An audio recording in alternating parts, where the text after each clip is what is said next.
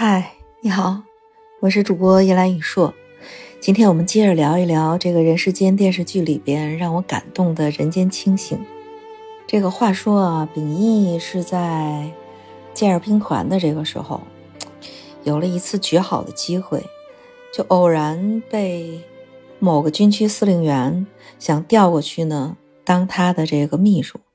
那军队里边当首长的秘书，那就是飞黄腾达的一条路啊。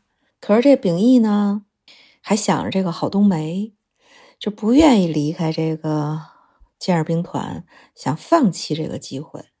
你别说啊，这老周家三个孩子还真的都是大情种。这老大在那个年代，这冬梅老大媳妇儿，这父母都下放了，被打倒了。他是工人这个子弟，根正苗红的，还坚持要去娶这个郝冬梅，为了郝冬梅放弃大好的前程。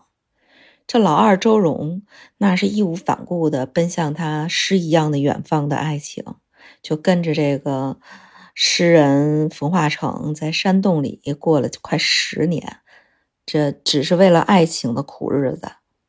这老三就看着这个郑娟儿。他宁愿是娶了郑娟儿给别人养孩子，也矢志不渝。被这个秉义的同事啊，这个姚主任看不过去了，就很认真的跟他讲了一番话呀。讲啥？这老姚说：“你别相信是金子总会发光。”就哪怕是一块破布给遮盖住了，那金子都永世不得发光。机会来了，你要牢牢的抓住。这是真的朋友，这真是人间清醒。那是金子总会发光是谁说的呀？是我们都知道那个德国的大哲学家尼采说的。人人家说那原话是什么来着？这原话啊是说。闪光的东西不一并不一定是金子，但是金子总会发光的。这鸡汤文啊，这流行的太广了。最大的伤害是啥？就每个人读到这句话的时候，都觉得自个儿是那金子，没觉得自己是块石头。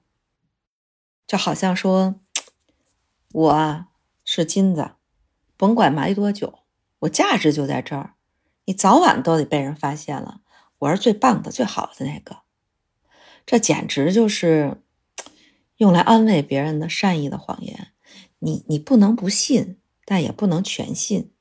你发光被别人发现，那就是一金子；不被发现，就是一石头。你看当年茅台酒去参加巴拿马的这个国际博览会。你不是到最后灵机一动把那酒打碎了，让所有的人闻到酒香，你拿不到国际金奖啊，你也成不了现在这顶级的这个国货之光，对吧？那茅台酒股票多贵呀！其实老姚想跟秉义说的意思是啥？千里马多，伯乐少。你不推销自己，你再大的本事，没人发现，你也成不了气候。但是前提，人家秉义是个。真的金子啊，它有真才实学啊。你你首先你自个儿得保证说你是块金子，你才适用于这句话。所以这个是金子总是要发光，最后就流于一个所有的这个所谓的心灵鸡汤，让你听着特别有道理。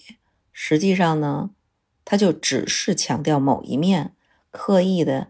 隐藏另一面，你就像说什么强强调这个飞黄腾达、出人头地那鸡汤，他只会告诉你只有一线的大城市有机会，他淡化了竞争的残酷、暴烈，然后或者是强调那些安逸啊、宁静啊、生活轻松的鸡汤，就告诉你什么小地方生活稳定安逸，他没告诉你说小地方人际关系更复杂，经济发展更畸形，就是。关键是这两类鸡汤，你还互相攻击，在忽略自身缺点的时候，还反复强调对立选择的不足，所以是金子，你想发光也是需要伯乐的。